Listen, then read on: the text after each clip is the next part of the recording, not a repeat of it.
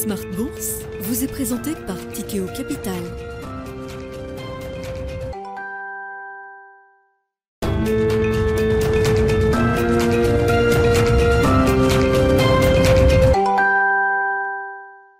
C'est reparti pour Smart Bourse, votre double dose quotidienne de marché en direct sur Bismart. Chaque jour à la mi-journée, 12h30, 13h. Et en fin d'après-midi, la grande édition pendant une heure en direct à partir de 17h.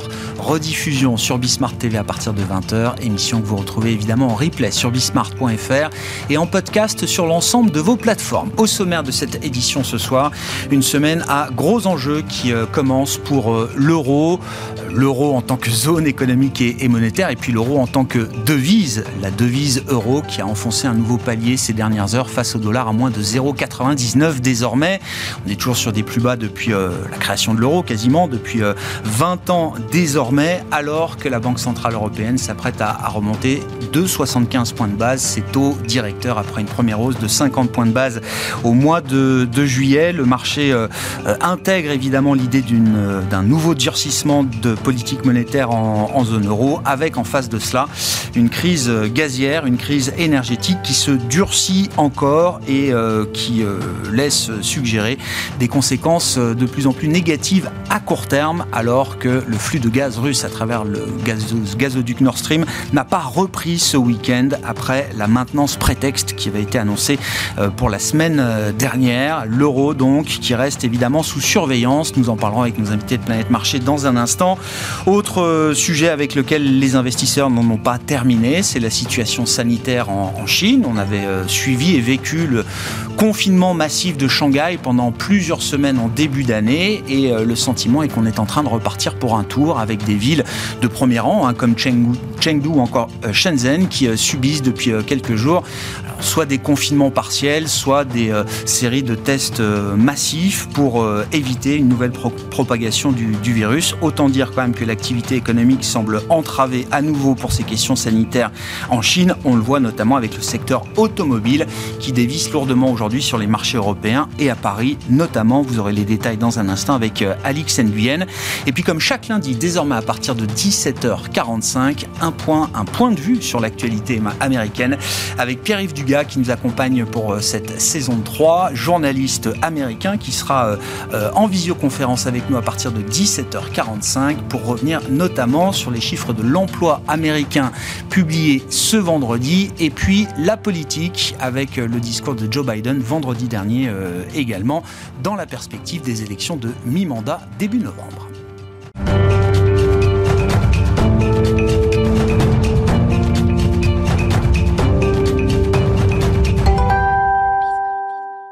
Une semaine qui euh, démarre donc sur une tonalité négative dans le sillage de trois semaines de baisse consécutives d'ores et déjà. Les infos clés de cette séance euh, à Paris, c'est avec Alix Nguyen. Alix, le plongeon s'est poursuivi aujourd'hui sur les indices européens et pour le CAC. Oui, non seulement la place parisienne recule nettement, mais il y a aussi l'euro dont le cours euh, évolue désormais sur des plus bas de 20 ans. Euh, plus largement, le risque de crise énergétique en Europe euh, plombe les marchés. Ce matin, les contrats à terme sur le TTF néerlandais ou la référence pour les prix du gaz en Europe s'envolaient de 31%. On se rapproche donc du pic historique atteint à plus de 340 euros il y a un peu moins de deux semaines. À noter que les marchés américains sont fermés à l'occasion du Labor Day. Et puis un des faits marquants également de l'actualité euh, en Europe, c'est l'Allemagne qui double la mise pour euh, protéger les ménages allemands de l'inflation énergétique avec un nouveau package de mesures. Oui, de nouvelles mesures annoncées hier. Elles représentent une somme de 65 milliards d'euros. Pour rappel, deux plans d'aide ont déjà été consentis.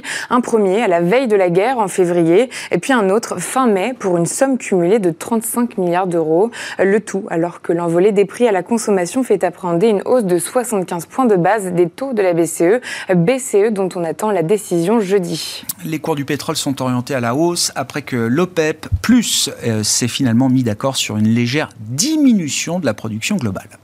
Oui, en Europe, en octobre, les pays producteurs vont réduire leur pompage de 100 000 barils par jour. Ils se sont également entendus pour se réunir de nouveau en cas de besoin afin d'ajuster leur production sans attendre la prochaine réunion ordinaire prévue le 5 octobre. Dans ce contexte, le baril de Brent est en hausse. Total Energy et Valorec avancent dans le vert. À l'inverse, le secteur automobile est à la peine. On remarque que Forestia et Valeo reculent sous l'effet de mesures de confinement imposées à Shenzhen. À noter aussi que les mesures de restriction sanitaire sont prolongées dans le pôle industriel de Chengdu. Renault et Stellantis chutent, Alstom et Saint-Gobain dégringolent aussi. Et puis il faut euh, noter sans surprise que c'est donc Liz Truss qui succède aujourd'hui à Boris Johnson en tant que Première ministre britannique. Oui, la secrétaire aux Affaires étrangères a remporté le scrutin organisé par le Parti conservateur visant à désigner le successeur de Boris Johnson au poste de Premier ministre.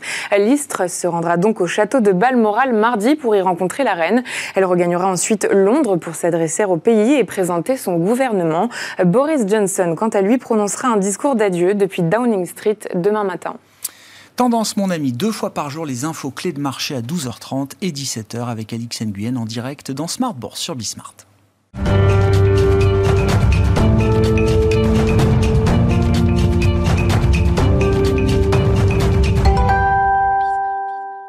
Trois invités avec nous chaque soir pour décrypter les mouvements de la planète marché. Louis Defel, c'est avec nous ce soir, directeur général et directeur de la gestion de Gay-Lussac Gestion. Bonsoir Louis. Bonsoir Grégoire. Ravi de vous retrouver pour cette saison 3 de Smart Bourse. Ravi de retrouver Bertrand Puif également à nos côtés ce soir. Bonsoir Bertrand. Bonsoir. Vous êtes gérant action chez Fidelity International et Wilfried Galland avec nous également ce soir pour compléter ce tour de table. Bonsoir Wilfried. Bonsoir. Merci d'être là. Vous êtes directeur stratégiste de Montpensier Finance. Les enjeux pour euh, l'euro euh, cette semaine avec évidemment en point d'orgue la, la réunion de la Banque Centrale euh, Européenne. Alors, qui devient presque secondaire dans le contexte de crise gazière et énergétique qui frappe l'Europe de, plein fouet. Euh, Wilfried, si on essaye de faire le lien entre la situation gazière, énergétique et le marché, on a le sentiment que le marché européen, les actifs européens euh, réagissent et ne réagissent finalement qu'à la situation euh, gazière euh, en Europe. Ça devient l'alpha et l'oméga qui euh, drive, qui guide les marchés et l'euro en tant que devise aujourd'hui. Alors, c'est vrai des marchés, euh, des marchés européens. C'est aussi, d'une certaine façon, dans une moindre mesure, mais quand même vrai aussi des marchés américains. On l'a vu, euh, on l'a vu vendredi. Hein, au moment où on, avait, on, a, on, a, fait une très belle, un très beau début de séance vendredi, et au moment de l'annonce de l'arrêt euh, du transit du gaz par, par, par, les Russes, avant qu'aujourd'hui ils annoncent véritablement que c'était lié aux sanctions, hein, on a arrêté de penser que c'était un problème de vis qu'ils n'avaient pas. Mmh. Hein, c'est véritablement, véritablement ça. Mais cette fois c'est dit. Voilà, cette fois c'est dit. Mais dès vendredi, on a eu on a eu cette chute. En fait, euh, euh, véritablement, c'est un des, points qui est euh, un point majeur parce que ça peut nous envoyer en récession. Très rapidement et très profondément en Europe. Et, le marché se dit que euh, il y a aujourd'hui trois récessions qui se cumulent. Il y a effectivement la récession européenne, dont la menace est largement celle d'une récession par l'énergie. Il y a la récession chinoise, qui est la récession par le Covid et en effet induite par l'immobilier, et la récession américaine, qui en fait est la récession induite potentiellement par la Fed et la remontée des taux extra, extraordinairement rapide. Et tout ceci se cumule, et on n'a pas sur aucun des volets d'analyse de, de marché, donc aucune de ces trois récessions, aujourd'hui on n'a pas de calendrier qui nous disent à telle date on va avoir des, de nouveaux éléments qui vont nous permettre de respirer un peu. Mm. On sait que en Chine, avant le 16e, euh, avant le 16 octobre et le 20e congrès du Parti communiste, le zéro Covid va continuer sans aucun doute et même peut-être encore s'accélérer parce que euh, on a cette, euh, cette identification de Xi Jinping au zéro Covid et donc il faut surtout pas remettre en cause euh, la parole du fils du, fils du ciel.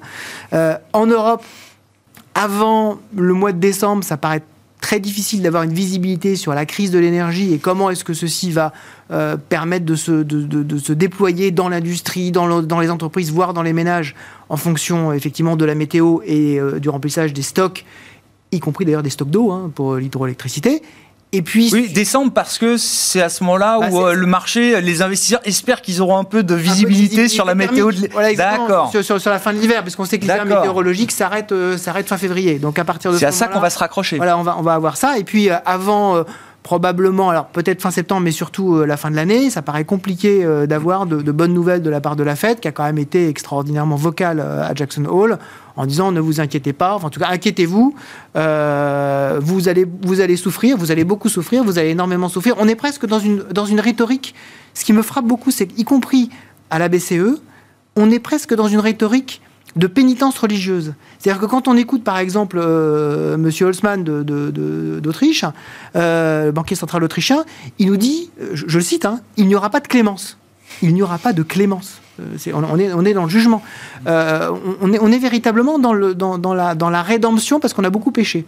Donc il faut, enfin, les, les, marchés aussi sont attentifs à, aux équilibres que à la fois les pouvoirs publics et les banquiers centraux arriveront à retrouver dans un contexte énergétique covidien euh, extraordinairement tendu. Normalement, ce sont les derniers adultes dans la pièce. Euh, on a l'impression que les adultes se sont un petit peu euh, laissés embringuer dans une, dans une approche qui est très idéologique.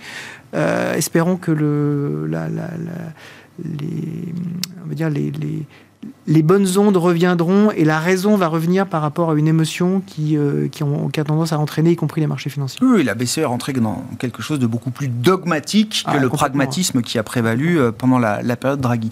Sur, sur l'euro et la crise énergétique, euh, Bertrand, alors l'énergie c'est un sujet que, que, vous aimez bien, que vous comprenez bien depuis, depuis longtemps. Moi je suis frappé effectivement, pourtant l'accumulation de, de mauvaises nouvelles ne date pas d'hier. Le marché reste encore aussi sensible à cette question de savoir si euh, Gazprom va remettre 20% de flux euh, euh, ou pas à l'issue d'une maintenance à laquelle personne ne croit, etc. On est encore dans cette spirale-là. Oui, parce que derrière, en fait, le gaz, on a effectivement les prix de l'électricité en Europe. On sait que le problème, c'est pas forcément les volumes de gaz cet hiver. Alors après, évidemment, si on a un hiver très froid, ce sera un problème. Mais quand on regarde et on peut suivre euh, donc cette statistique mmh. quasiment au jour le jour, le taux de remplissage donc des réserves en Europe, euh, nous en France, on est déjà à plus de 96%, qui est le niveau qu'on devrait avoir en théorie euh, si on regarde sur les, la moyenne des dix dernières années, début octobre. Donc on est en avance. Les Allemands sont en avance fortement aussi, les Italiens également. Donc voilà, avec le LNG, on il y a eu des alternatives qui ont été trouvées pour remplir. Par contre, là, effectivement, où Poutine euh, est très intelligent dans sa stratégie, c'est qu'il sait très bien que, en, justement, au travers de ces euh, maintenances qui sont des fausses maintenances, il manipule le prix du gaz en Europe, il le fait monter très fortement, et le prix de l'électricité mmh. en Europe est fixé sur la source marginale de euh, production d'électricité, qui est le gaz, et donc le gaz russe. Et donc à partir de là, on a effectivement des prix qui sont extrêmement élevés de, par le système donc en Europe, et ce système, il va imploser, il est en train d'imploser. On voit que les Espagnols, les Portugais sont sortis. Instantanément, le prix du, kilowatt euh, du mégawattheure est passé de 750 à 150. Mm. Et c'est vrai qu'en France, politiquement, c'est difficile à soutenir. Alors c'est vrai qu'on a le problème aujourd'hui, mais qui est un problème très euh, bon, de, court terme, donc de, euh, des centrales et de leur capacité donc à, revenir donc en fonctionnement. Mais imaginons que nos centrales reviennent en fonctionnement, notre prix au mégawattheure, c'est 50. Et on va payer 750 mm. parce qu'on fait partie d'un système où les Allemands ont décidé que leur énergie marginale venait du gaz russe, qui aujourd'hui effectivement euh, monte à des sommets ce système-là, il va changer, euh, Bertrand. c'est quand même la bonne nouvelle dans le. politique énorme. ouais, je comprends. C'est extrêmement simple de, mettre, de, faire sauter ce système donc euh, euh, du marché de l'énergie européen et de mettre de la pression politique sur beaucoup de pays, dont la France. Mais quoi, le, marché n'achète pas l'idée que ce système va être réformé. On peut imaginer quand même que la volonté européenne sera au rendez-vous de ce point de vue-là et que l'Europe ne laissera plus une telle crise énergétique se reproduire jamais à l'avenir. Alors une réforme ne serait pas favorable à l'Allemagne, puisqu'en fait ce système a été fait pour eux. Donc euh, à partir de là, effectivement, il y, a, des... Ce que joue le marché, c'est que ce sera compliqué, que ce ne sera pas un système euh, simple qui reviendra à dire, bah, effectivement, on va regarder par pays quelle est la base installée, quel est le coût euh, de l'électricité, et à partir de là, on reviendra à un prix un peu plus nationalisé. c'est compliqué quand même. Mais je pense que voilà, il y a une pression énormément, enfin qui est très forte sur des, beaucoup de pays. Donc je dis encore une fois, le Portugal, l'Espagne sont sortis, donc ça crée un précédent. Je ne serais pas étonné qu'il y ait d'autres pays qui continuent à sortir. Donc là, là, là, là, pour le coup, ce serait quand même un coup d'arrêt à la politique énergétique européenne. Euh, après, effectivement, à court terme, ce sont les, les, Allemands qui, compte tenu des problèmes de nos centrales, nous envoient de l'électricité. Donc peut-être qu'on ne peut pas le faire, nous, à court terme. Euh, voilà, donc c'est vrai que le marché regarde ça aussi sous l'angle ah des prix de l'énergie, puisque je rappelle qu'en équivalent baril de pétrole, donc le baril est à 100 dollars, le gaz à peu près à 500, l'électricité à 1000. Donc effectivement, l'électricité aujourd'hui, euh, enfin, euh, c'est complètement euh, n'est plus compétitive. c'est plus du tout compétitif. donc ce qui remet en cause hein, énormément en fait de politiques structurelles de l'Europe, dont, dont le, passage au tout électrique. Hein. Mhm. Aujourd'hui, on dit aux gens qu'il faut acheter des voitures électriques, mais en même temps, on n'est pas sûr qu'ils vont pouvoir les charger. Euh, voilà. Donc il faut changer les chaudières fuel pour des, pour des, pour des pompes à chaleur, alors qu'a priori, a priori, ça coûterait moins cher. C'est ça. Aujourd'hui, ça coûterait moins cher. De, voilà. Donc c'est vrai que c'est assez compliqué. Donc c'est pour ça que ces prix-là ne sont pas soutenables politiquement et qu'à un moment donné, de mon point de vue, même si c'est absolument anticonsensuel ce que je vais dire, je pense qu'il va y avoir une résolution d'une manière ou d'une autre de ce conflit et qu'on ne va pas rester comme ça en, évacuant hein, le, fait de la guerre nucléaire, puisqu'on est, bon, c'est un truc un peu extrême, on ne sera plus là pour le commenter, mais donc que, à mon avis, le conflit peut-être va encore monter un petit peu crescendo mmh. pendant quelques semaines, mais à mon avis, effectivement, plus on se rapproche à l'hiver et si les prévisions hivernales sont mauvaises, je pense que là, euh, tout en cherchant une porte de sortie pour garder la tête haute, l'Union européenne va sans doute aller à la table des négociations. Ça, c'est le travail de la diplomatie.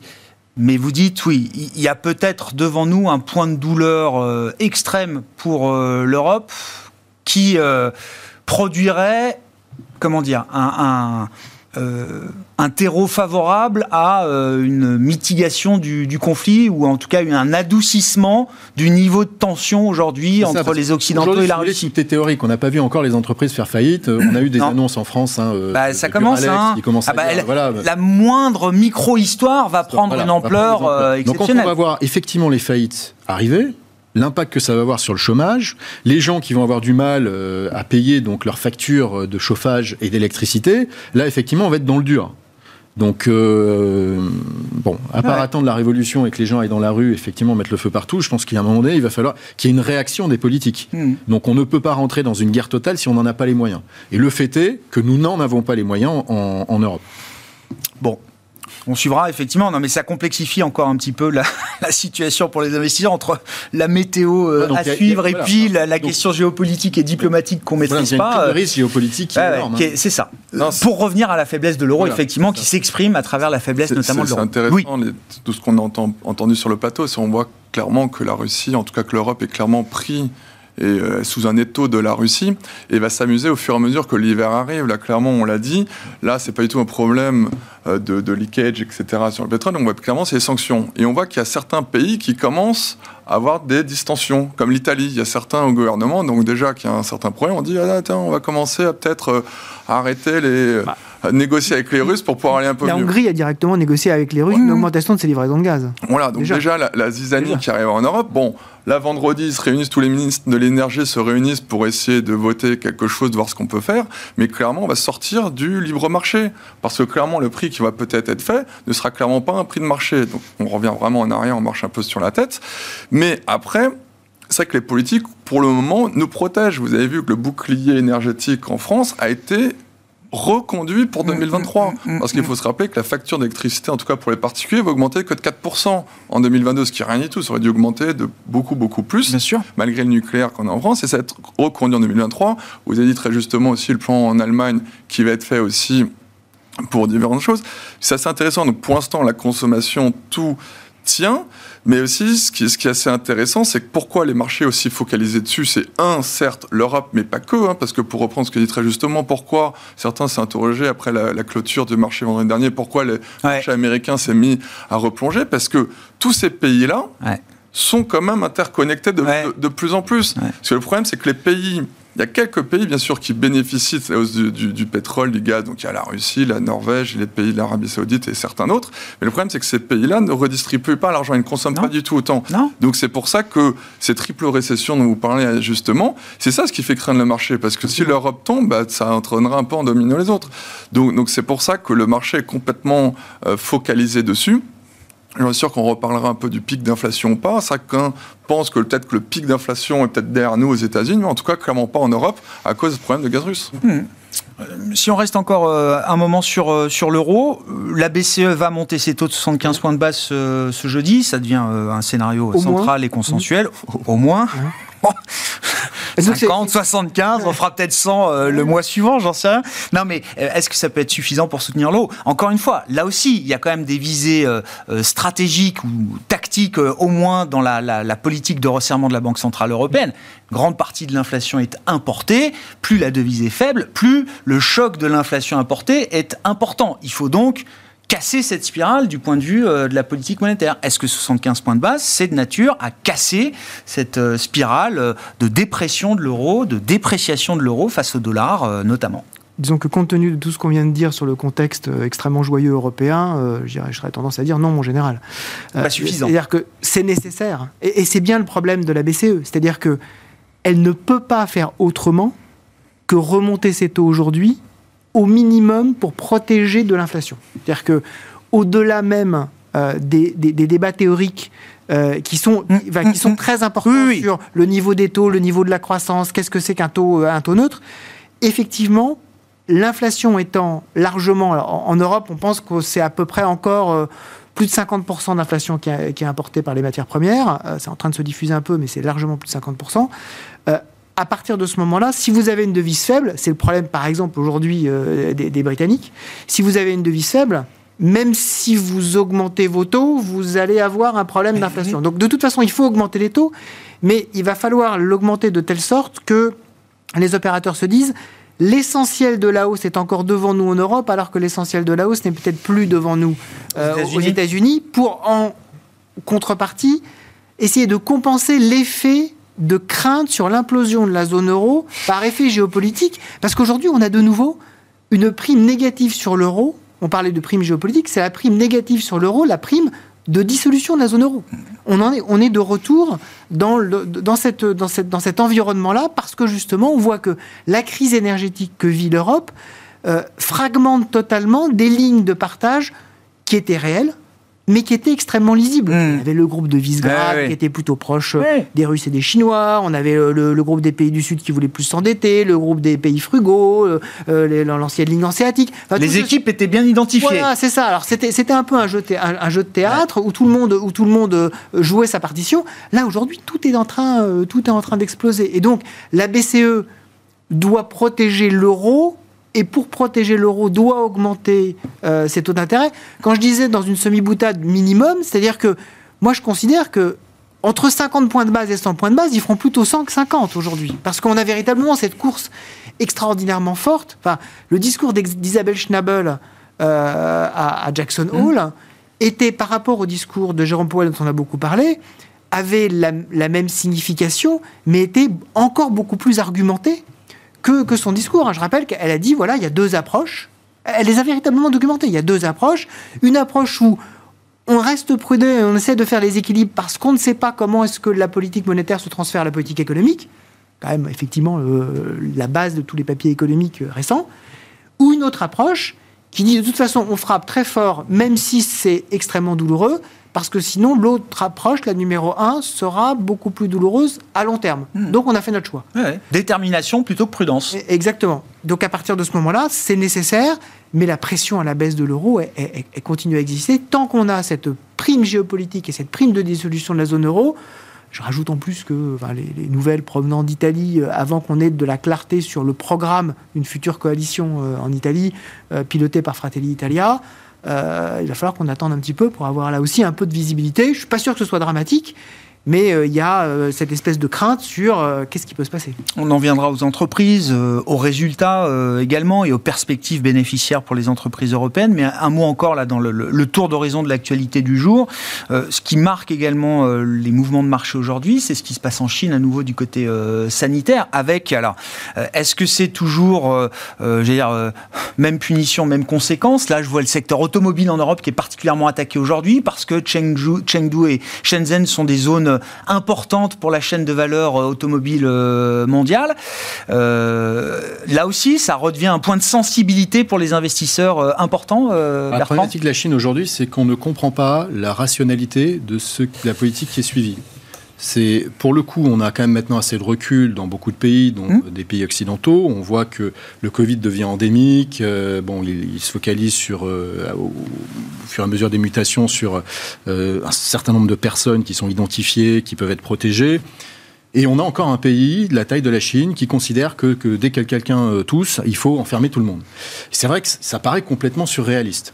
Après, il y a effectivement cette date du 16 octobre, le congrès, le 20e congrès euh, du Parti communiste. Le marché anticipait qu'en fait, il y ait avant un certain nombre donc de, de- de- Mm. de mesures qui soient euh, levées et donc euh, voilà que les, les choses euh, s'améliorent. Et en fait, c'est complètement le contraire. On disait la même chose avant les JO, euh, Bertrand. hein. Voilà. Alors la On question disait, maintenant- vous verrez, jusqu'au JO, il faut que ce soit euh, zéro Covid partout, et puis après, Et ouais. parce que le congrès arrive, ça ira mieux. puis- bon, ça s'est pas passé comme ça jusqu'à présent. hein. Donc là, c'est ce que le marché anticipait, et effectivement, il a été pris complètement à revers.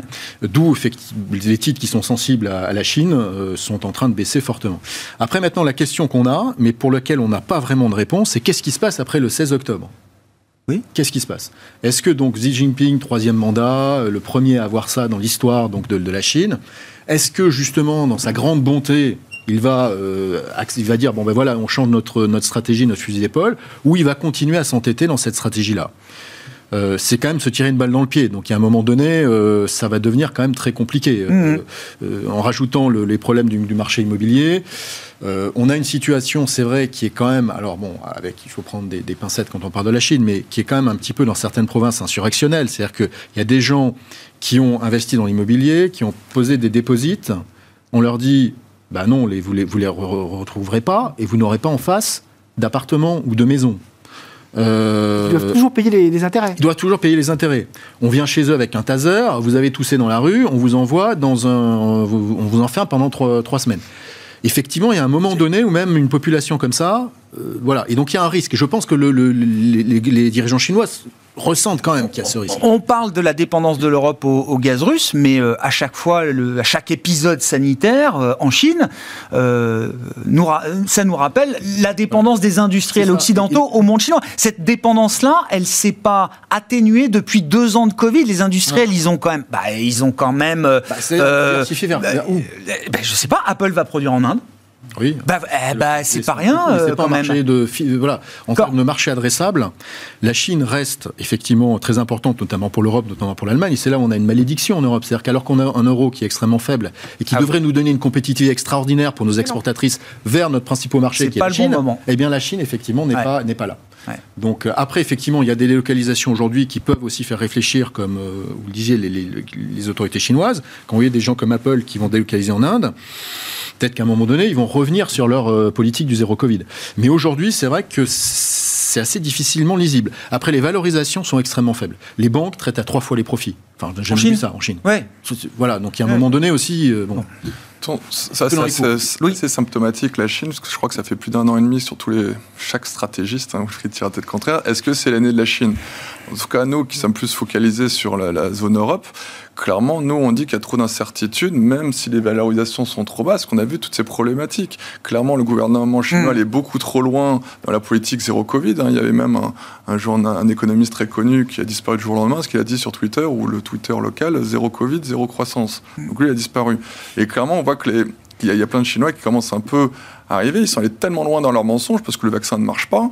Et donc, en gros, ils essayent, ils essayent, on ne sait pas comment ça va finir.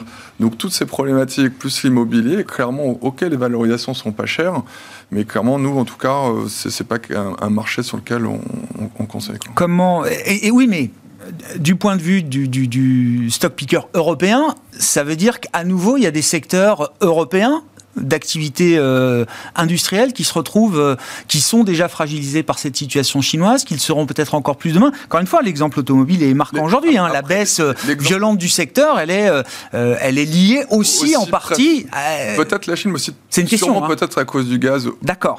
Le gaz d'abord et peut-être. D'accord. Parce qu'on nous a rabat- pendant longtemps, on a vu que le deuxième trimestre, les sociétés de luxe avaient été fortement impactées. Et puis finalement, on a vu que les chiffres étaient assez bons au deuxième trimestre. Parce que voilà, après, c'est hyper compliqué de savoir ce qui se passe exactement en Chine. En tout cas, nous, de Paris, Mhm. on n'a aucune idée. Savoir si vraiment c'est vraiment confiné, s'ils peuvent consommer, quelle est la partie de l'Internet, on n'a aucune data.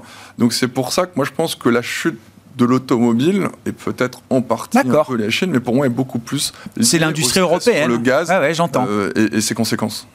En- prévision euh, de, de, de, de coupure, de rupture De d'approvisionnement. de non-production, D'accord. Qui empêcherait euh, la production dans certains secteurs. Exactement. C'est ce que le marché est en train de pricer aujourd'hui. Ah oui, on voit que oui, non, mais je- dans je- beaucoup, beaucoup de secteurs, et déjà la pénurie de, de gaz et d'électricité n'est pas encore là. Donc déjà, il y a ça. Donc attendez dans les prochains mois. Ça a une Oui. Là, c'est un problème de prix pour l'instant. Ça peut coûter trop cher de produire au prix euh, actuel, mais c'est pas encore une pénurie physique de gaz qui manquerait. euh. Dans certaines sociétés, ont arrêté Oui. déjà physiquement Oui. les produits pour les pénuries. Ouais. Et ce qui, est, ce qui est assez intéressant, c'est qu'on a eu diverses euh, sociétés qui ont dit la deuxième vague d'inflation est en train d'arriver maintenant liée à la Russie. Parce qu'on a eu la première, qu'on sait tous, et là, il y a aussi l'inflation salariale qui est un peu plus forte que l'on pense en Europe. Parce que trop souvent, on dit que l'inflation aux États-Unis, c'est lié à la couple prix-salaire, lié à une forte demande, l'augmentation des prix et des salaires. Mais en Europe, on dit toujours que c'est que l'inflation liée aux matières premières. Mais pas que. Aujourd'hui, il n'y a jamais autant de turnover en Europe dans les sociétés. On a beaucoup de mal à recruter. Aussi, il y a souvent de l'inflation salariale. Et c'est vrai que c'est pour ça que je continue de penser que l'inflation, malheureusement en Europe, on est loin d'avoir touché le pic alors qu'on n'est pas loin aux États-Unis. Bon, sur la, sur la Chine, le fils du ciel, comme vous l'appelez, euh, non mais c'est une vraie question. Alors je lis des papiers d'experts là-dessus et je, je- évidemment je, je reste en retrait euh, par rapport à ça, mais il y a une vraie question de savoir si le pouvoir de Xi Jinping sera euh, vraiment Oui. renforcé, Oui. magnifié. Est-ce qu'il commencera, continuera à accumuler toutes les casquettes, chef du parti, euh, chef de l'État, chef de l'armée, etc. Ou est-ce que, euh, sous couvert de- de- du Congrès, il y aura une répartition différente du pouvoir Alors, euh, pour ça, il va falloir suivre euh, une image qui est assez symbolique. C'est, ce sera le moment où Xi Jinping, il aura son troisième mandat. Sinon, c'est, il y aura- Oui. une- véritablement un- quelque chose de, très grave qui se passerait. Mais au moment où il montera sur l'estrade pour recevoir justement les, les félicitations, est-ce qu'il sera suivi de quelqu'un? C'est-à-dire, en fait, un successeur désigné Eh, où là, à un moment donné, on dira, d'accord, il a son troisième mandat, mais on reprend ensuite le cours normal des choses, et donc il est de nouveau sous un certain contrôle euh, du secrétaire général euh, du, euh, du Parti communiste chinois, du comité central, ou est-ce qu'il sera véritablement tout seul sur scène Euh, avec euh, toute une voilà avec euh, avec tout, tout un, un aéropage autour de lui. Mais s'il y en a s'il y en a 15 ça veut dire qu'il y en a qu'il y a personne. S'il y a une personne qui se détache donc je pense que symboliquement il va falloir faire attention à ça.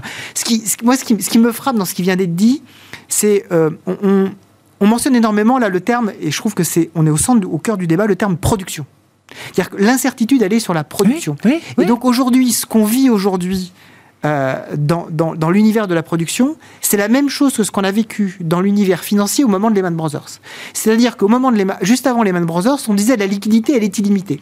Il suffit juste d'avoir un robinet, on tourne et c'est pas, il n'y a pas besoin d'avoir des buffers, il n'y a pas besoin d'avoir des organisations euh, en nœuds un peu partout géographiques. En fait, tout est instantané.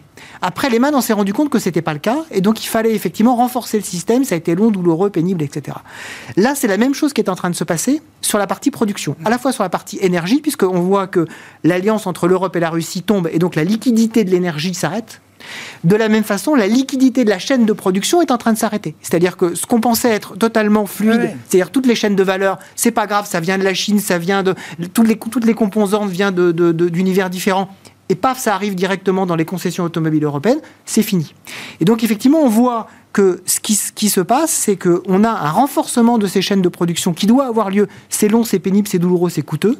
Et on est dans cette phase-là. Donc c'est vrai que c'est difficile parce qu'il faut ajuster les prix, les valorisations, les forward earnings, etc. Mais peut-être qu'après, ce sera quand même plus solide. Mais aujourd'hui, ce qui fait la différence, c'est ceux effectivement qui sont capables et, et le- l'exemple de Louis du, du, du luxe est excellent. Ceux, ceux qui sont capables de produire, le luxe produit dans des pays qui sont des pays amis. Leur problème est un problème éventuellement de vente. On voit que pour l'instant, c'est pas le cas. Quand on a un problème de vente, après, on peut se réorganiser. Quand on a un problème de production, comme c'est le cas par exemple de l'industrie automobile, là, c'est beaucoup plus grave. Et c'est là où effectivement, il va falloir faire euh, trier le bon grain de livret. Ça, il faut des Oui, oui, d'excellents qui- gérants. euh. Qui maîtrise, sa, qui maîtrise sa production, qui est indépendant, qui produit dans des pays amis Exactement. ou des pays, euh, des pays moins amicaux. Euh, oui, oui, non, c'est une vraie question stratégique pour les prochaines années. Dans ce contexte, comment on, comment on fait de la prévision bénéficiaire là, pour les entreprises? Enfin, Non, mais j'ai l'impression C'est comme que. on prend le modèle. on non, mais c'est la roulette russe, quoi. C'est-à-dire euh, euh, coupure de courant, coupure de gaz, boum, ça peut tomber à n'importe quel moment, à n'importe quelle heure, pour n'importe quelle entreprise, n'importe quel secteur, dans un pays, dans une région. euh, c'est la roulette russe, là. La seule gestion qui peut marcher, de mon point de vue, Ouais. dans ce type de marché-là, c'est la gestion value, parce que vous n'allez pas chercher à faire de la prédiction de, d'earnings ou de, de, bénéfices, vous allez chercher des valeurs d'actifs. Mmh. Vous allez chercher un rendement, voir si ce rendement il est soutenable parce qu'il y a un bilan qui n'est pas endetté. Et donc au pire, ils peuvent un peu s'endetter pour pouvoir payer un dividende. Euh, ils traitent dessous donc la valeur d'actifs.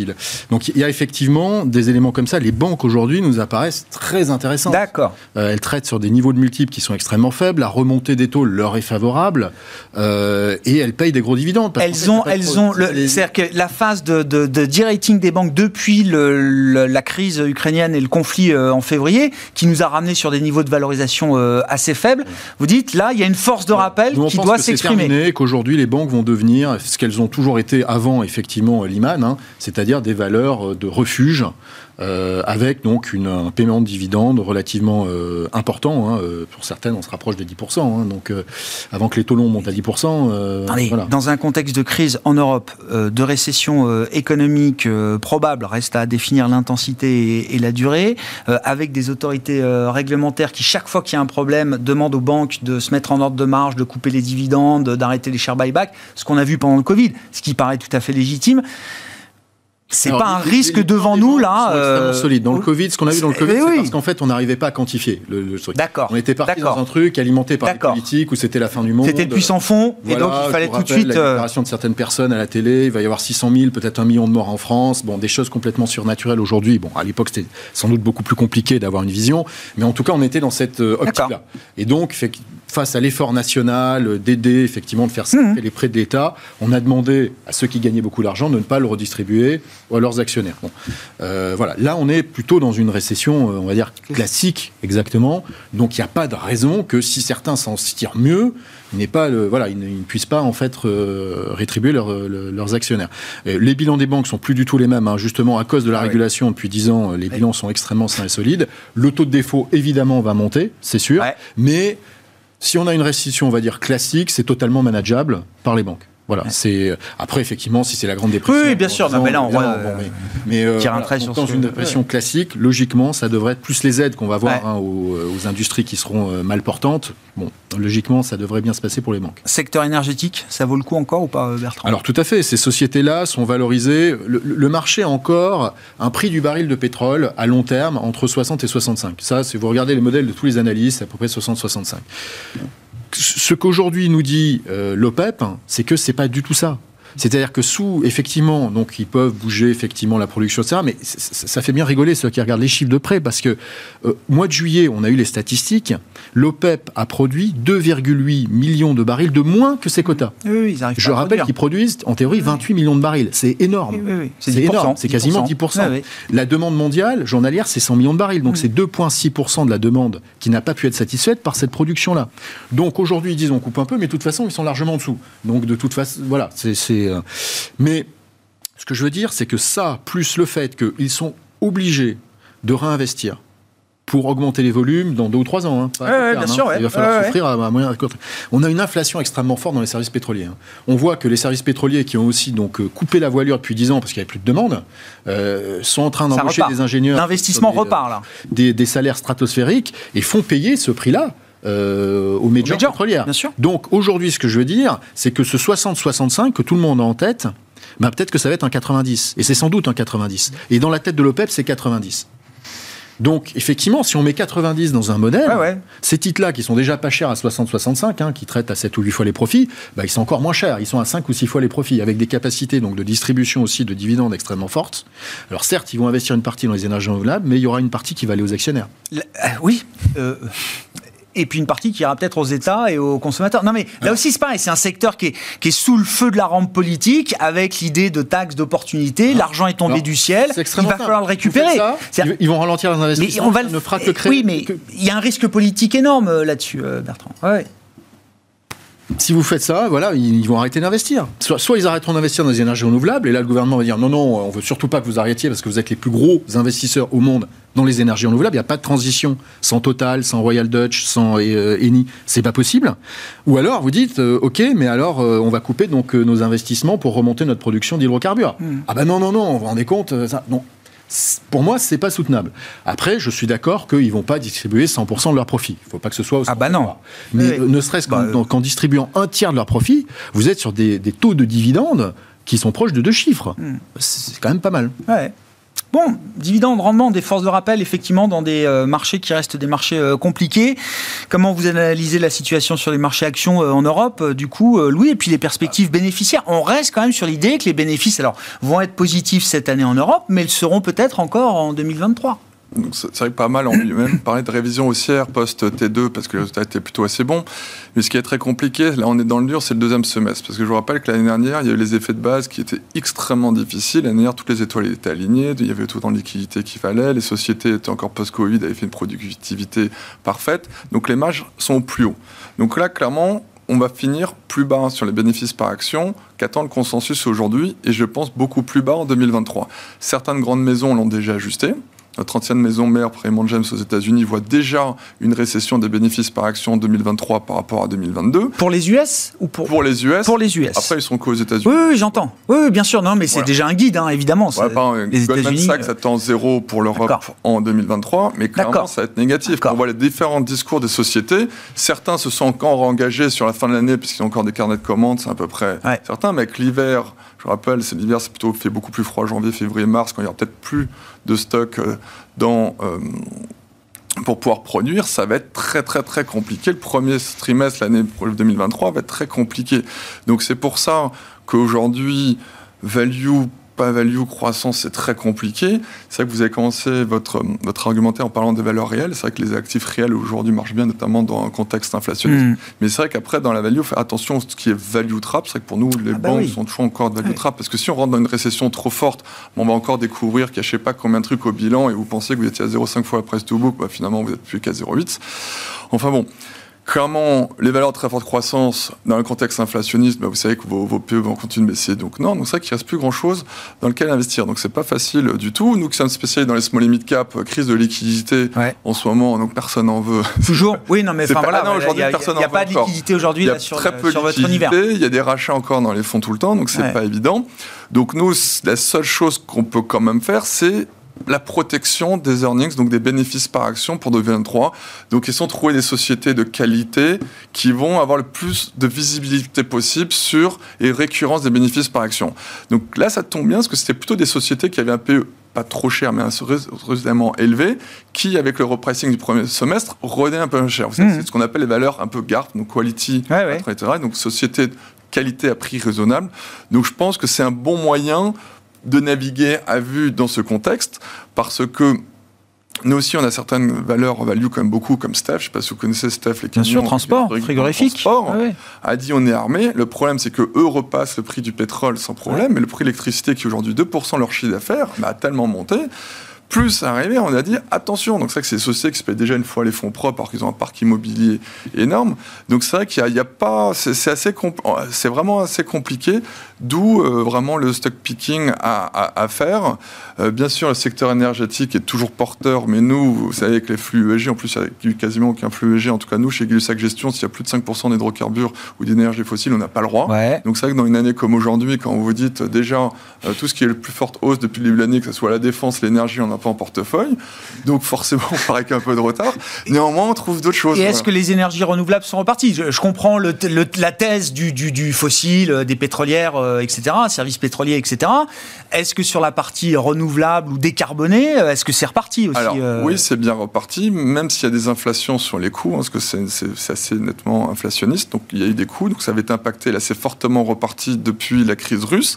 Néanmoins, aujourd'hui, il y a une forte chute sur certaines des valeurs, en tout cas celles qui bénéficient du prix de l'électricité, mmh. des sociétés comme ERG, SC Solar Parken en Allemagne, ou des sociétés, même des utilities comme Verbund en Autriche, parce qu'on appelle le fameux clawback, c'est-à-dire redonner le surpris de profit euh, donc à l'État. Et donc ça, forcément, quand vous avez moins de visibilité, c'est de sanctions immédiates. Donc oui, celles qui ont des prix très stables, longue visibilité, comme certains Neoen que beaucoup de téléspectateurs doivent connaître, là, vous, vous, pouvez le faire. Mais c'est vrai que les niveaux de valorisation ont quand même fortement monté ah depuis le mois de février. Donc c'est très compliqué. Mais ça reste en tout cas un secteur euh, qui reste très porteur dans le contexte actuel. Mmh. Bon, pour conclure sur euh, l'investissement, une stratégie de rentrée, ça consiste en quoi là aujourd'hui euh, pour, pour, moi, il y, a deux points essentiels. Euh, le premier point, euh, je rejoins Bertrand, c'est En fait, c'est la qualité à la fois euh, du modèle qui permet d'avoir des earnings, donc d'avoir des flux de trésorerie, et la qualité du bilan. Alors après, c'est effectivement la qualité euh, et le, savoir-faire de l'analyse, de savoir par exemple analyser un bilan de banque, ce qui est très compliqué, mais effectivement, c'est la qualité des bilans, la qualité des, la qualité des earnings, euh, ne pas avoir de business trop, trop exposé à l'endettement, trop exposé à des zones, à des zones compliquées. Et le deuxième élément, parce que effectivement, c'est un, un point de mon analyse essentielle, c'est la récurrence et la solidité du système de production. Donc ne pas être euh, euh, coupé de ces unités de production parce que là, même si vous avez un bilan solide, euh, si vous avez un problème de vente, c'est n'est pas extrêmement grave. Si vous ne pouvez plus du tout produire, si vous avez cette incertitude de production, alors c'est véritablement très compliqué. Donc c'est là qu'effectivement il faut que valeur par valeur, tous les analystes se mettent autour de la table en disant est-ce qu'il y a un risque ou pas? Quelle est l'élasticité production entre guillemets de la de la valeur qu'on a aujourd'hui? Merci beaucoup, messieurs. Merci d'avoir été les invités de Planète Marché euh, ce soir. Au terme d'une séance négative en Europe, on aura perdu un peu plus de 1% sur le CAC ce soir. Wilfried Galland était avec nous, directeur stratégiste de Montpensier Finance. Louis de Fels, directeur général et directeur de la gestion de Galusac Gestion. Et Bertrand Puif, gérant action chez Fidelity. Le dernier quart d'heure de Smart Bourse, chaque lundi en début de semaine, c'est le quart d'heure américain, épisode 2. Je vous rappelle la règle du jeu, l'actualité américaine, vue et décryptée par euh, un journaliste franco-américain, Pierre-Yves Dugas, en l'occurrence, que nous retrouvons en visioconférence. Bonjour et bienvenue euh, Pierre-Yves. Merci beaucoup d'être avec nous. Je rappelle donc ce rendez-vous hebdomadaire, 17h45 le lundi en direct, rediffusé à 20h45 et à retrouver bien sûr en replay sur bismart.fr et en podcast sur l'ensemble de vos plateformes. L'actualité américaine du jour, euh, Pierre-Yves, c'est que normalement, vous ne devriez pas travailler aujourd'hui. C'est un jour férié dédié au travail aux États-Unis. Un peu notre 1er mai à nous. Exactement, c'est assez paradoxal d'ailleurs parce que la fête du 1er mai est liée à un événement tragique qui s'est produit euh, aux États-Unis, mais les Américains célèbrent la fête du travail le premier lundi de septembre, ce qui explique cette chemise hawaïenne et provocante que je porte délibérément pour vous rendre jaloux. C'est bien parce qu'on va parler d'emploi. On va revenir sur euh, l'état des lieux du marché du travail américain après l'application du, rapport mensuel sur l'emploi euh, vendredi, mais un mot également peut-être de l'évolution ou des évolutions du syndicalisme américain alors euh, c'est vrai qu'on a vu quelques bras de fer opposant des GAFAM ou des grandes entreprises américaines avec un, syndicalisme américain qu'on perçoit d'ici en tout cas un peu plus euh, vindicatif peut-être aujourd'hui.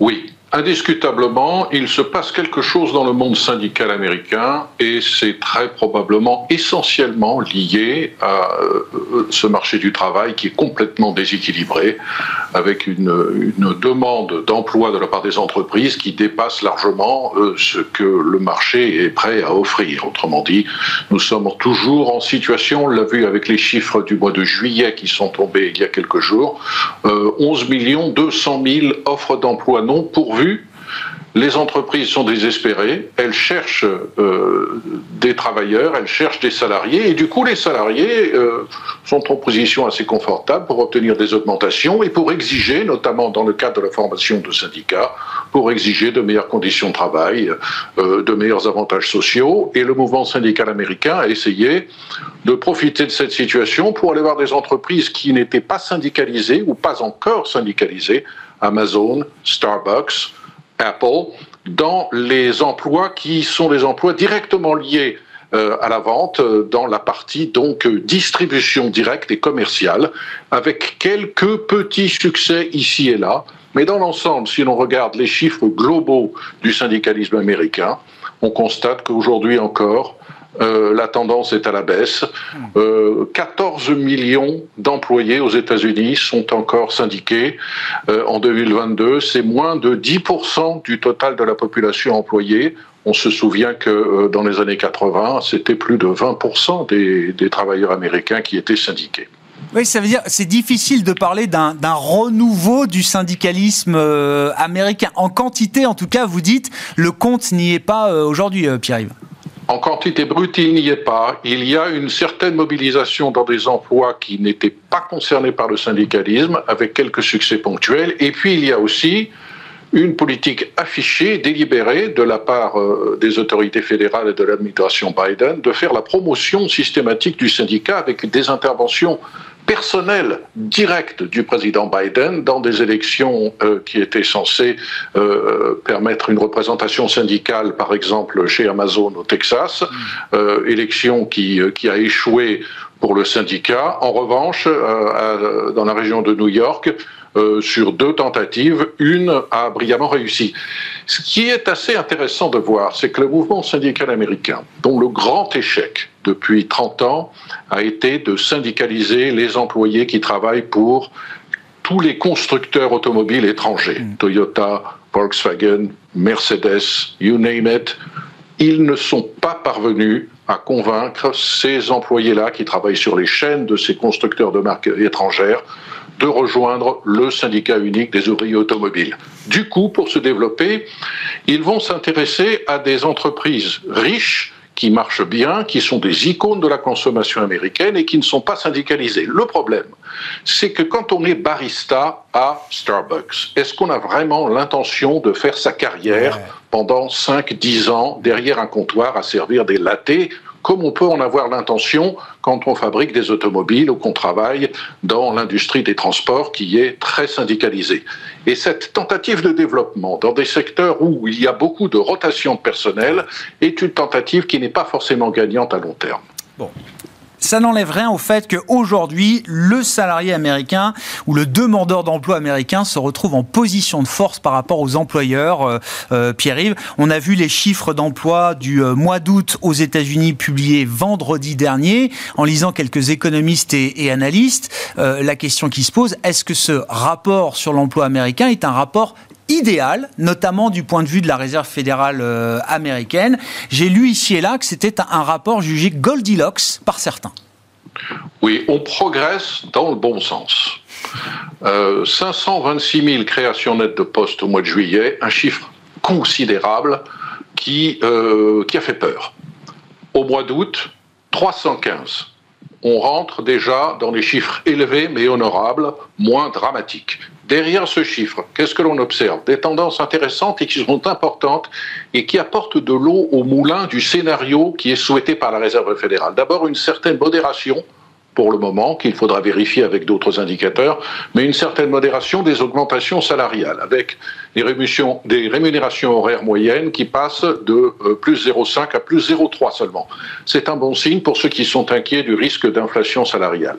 Et puis, il y a une progression modérée, mais une progression tout de même de la proportion d'Américains qui reviennent sur le marché du travail. Et ça, ça fait partie de ce scénario sur lequel compte la Réserve fédérale pour dire que la période actuelle d'inflation élevée va se calmer parce que le marché du travail, qui est totalement déséquilibré, est en train tout doucement, tout doucement de se rééquilibrer. 159 millions d'Américains sont aujourd'hui effectivement au travail. C'est un record absolu. Depuis euh, la période la plus noire de la pandémie, euh, qui était en avril 2020, où à la fois la production et la consommation ont été arrêtées par les confinements, l'économie américaine a produit 22 hmm. millions d'emplois. À ce propos, si on a le temps, je voudrais faire une petite, une petite remarque sur ces chiffres de l'emploi que l'on cite toujours sur la base mensuelle. Euh, nous avons dit tout à l'heure 315 000 créations nettes de postes aux États-Unis, selon l'estimation du Bureau du travail pour le mois d'août. Qu'est-ce que ça veut dire? Ça veut dire en gros que 6 millions d'emplois ont disparu aux États-Unis au mois d'août, et en même temps, un peu plus de 6 millions ont été créés.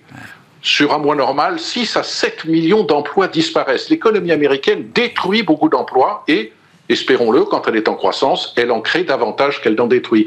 Mais c'est pour vous donner une idée de l'énorme rotation de l'emploi qui fait que l'économie américaine est perçue comme une économie très dynamique qui est capable à la fois de détruire, mais aussi de créer des emplois en même temps. Oui, c'est intéressant parce que alors on parle beaucoup de l'inflation, l'erreur d'analyse, l'inflation transitoire. Il y a un mystère qui reste entier, c'est le mystère du marché du travail américain, avec euh, la grande résignation, euh, la difficulté d'analyse qu'il y a du point de vue des banquiers centraux de comprendre la mécanique de ce marché du travail hyper tendu, plus de deux postes ouverts pour un demandeur d'emploi, et en même temps, on voit encore des gens revenir sur ce marché du, travail et s'inscrire comme euh, comme chômeurs, comme demandeurs d'emploi, ce qui explique d'ailleurs la légère remontée du taux de chômage qu'on a pu observer au, mois d'août. C'est compliqué comme analyse. Hein. Oui, c'est compliqué comme analyse, surtout que dans le cadre de la, de la grande démission, mm. euh, c'était nouveau et très médiatisé. Euh, en fait, on s'est aperçu, ça a pris quelques mois, on s'est aperçu que la grande majorité des gens qui annonçaient sur YouTube ou sur TikTok ou sur Instagram qu'ils euh, laissaient tomber leur emploi parce que la vie était ailleurs, euh, soit ils découvraient que dès qu'ils avaient épuisé leurs économies, finalement la vie était peut-être quelque part, il fallait retrouver un job, soit tout simplement ils avaient l'intention de changer d'emploi pour être rémunérés dans un autre emploi un peu mieux. La grande majorité des gens qui ont quitté volontairement leur travail depuis la fin du confinement sont des gens qui l'ont fait pour accéder à un poste différent qui est mieux rémunéré. Eh Et on s'aperçoit d'ailleurs que le nombre de départs volontaires est toujours élevé. Il est en légère baisse, on est toujours à 4 200 000 par mois. Euh, pour les chiffres du mois de juillet, qui sont les derniers disponibles pour le moment. Mais historiquement, c'est très très élevé. C'est au moins un million, un million et demi au-dessus de ce qui se passe normalement. Donc, ce déséquilibre du marché du travail donne de fait le pouvoir aux demandeurs d'emploi qui en profitent pour changer de job, pour être mieux rémunérés dans le nouveau job qu'ils acceptent. Quelle va être la stratégie de Joe Biden dans la perspective des élections de demi-mandat? Vous nous expliquez la semaine dernière que euh, ça commence vraiment à partir de, de les bordets. Euh, Joe Biden s'est exprimé euh, vendredi, notamment à l'occasion de ce jour férié aujourd'hui aux, États-Unis. Comment est-ce que le président américain peut capitaliser sur alors ce qui est un ensemble de nouvelles bonnes nouvelles pour lui, la baisse des prix à la pompe, quelques événements politiques ici et là, et puis un marché du travail, le job security qui reste quand même un, point clé, j'imagine, pour euh, l'américain de Main Street. Indiscutablement, euh, le marché du travail tendu est une bonne nouvelle pour le Parti démocrate qui cherche à préserver ses, faibles majorités dans les deux chambres du Congrès. Euh, c'était l'argument depuis le début de la Maison Blanche et euh, de Janet Yellen, la secrétaire au Trésor. Ça ne veut pas parce que les États-Unis ont connu au premier et second trimestre une contraction du PIB que les États-Unis sont en récession. Et leurs arguments sont des arguments assez valables. On ne peut pas avoir un marché du travail qui continue aussi massivement à créer de l'emploi si vraiment on était en récession. Cela dit, les Américains et les indices de confiance le montrent.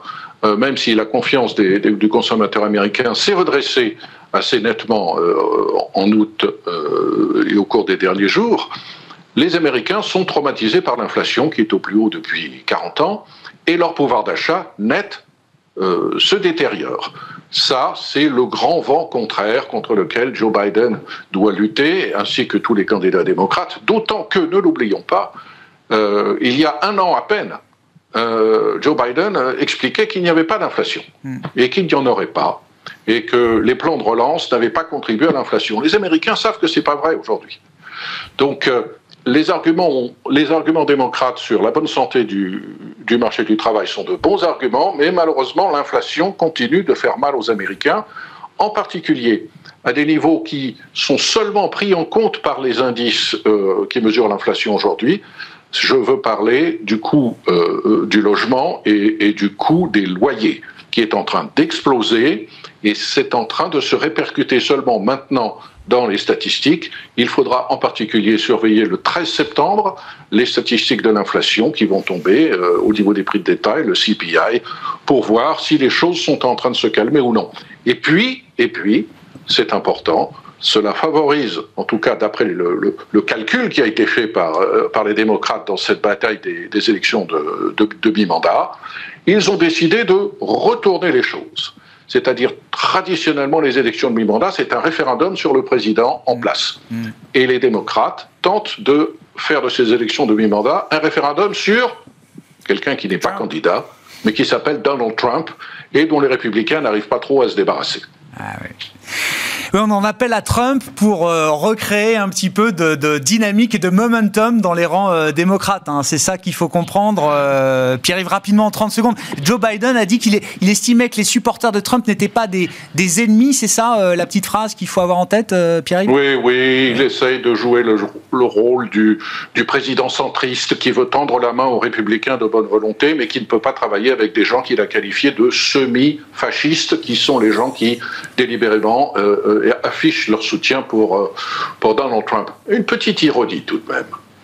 Une petite ironie. Le Parti démocrate a délibérément financé des candidats républicains trumpistes pendant les primaires. C'est officiel, c'est le, New York Times, le Washington Post s'en ont rendu compte, ça n'est pas un secret. Le Parti démocrate a l'intention de faire en sorte que les candidats les moins, les moins éligibles pour les élections soient des Trumpistes, de manière à ce qu'ils puissent être plus facilement battus le 8 novembre par des démocrates. Et un mois plus tard, les primaires sont terminées et le président Biden nous dit attention, les Trumpistes sont des semi-fascistes. C'est de la cuisine électorale américaine. Et oui, j'allais dire bienvenue dans les coulisses de ces élections de mi-mandat qu'on suivra euh, avec vous chaque semaine au moins, euh, Pierre-Yves, avec ce rendez-vous, ce nouveau rendez-vous dans Smart Bourse chaque lundi à 17h45 en direct, le quart d'heure américain avec Pierre-Yves Dugas, correspondant américain de Bismart TV pour cette saison 3 de Smart Bourse. Voilà pour cette édition qui se termine ainsi. On se retrouve demain en direct à 12h30 sur Bismart TV.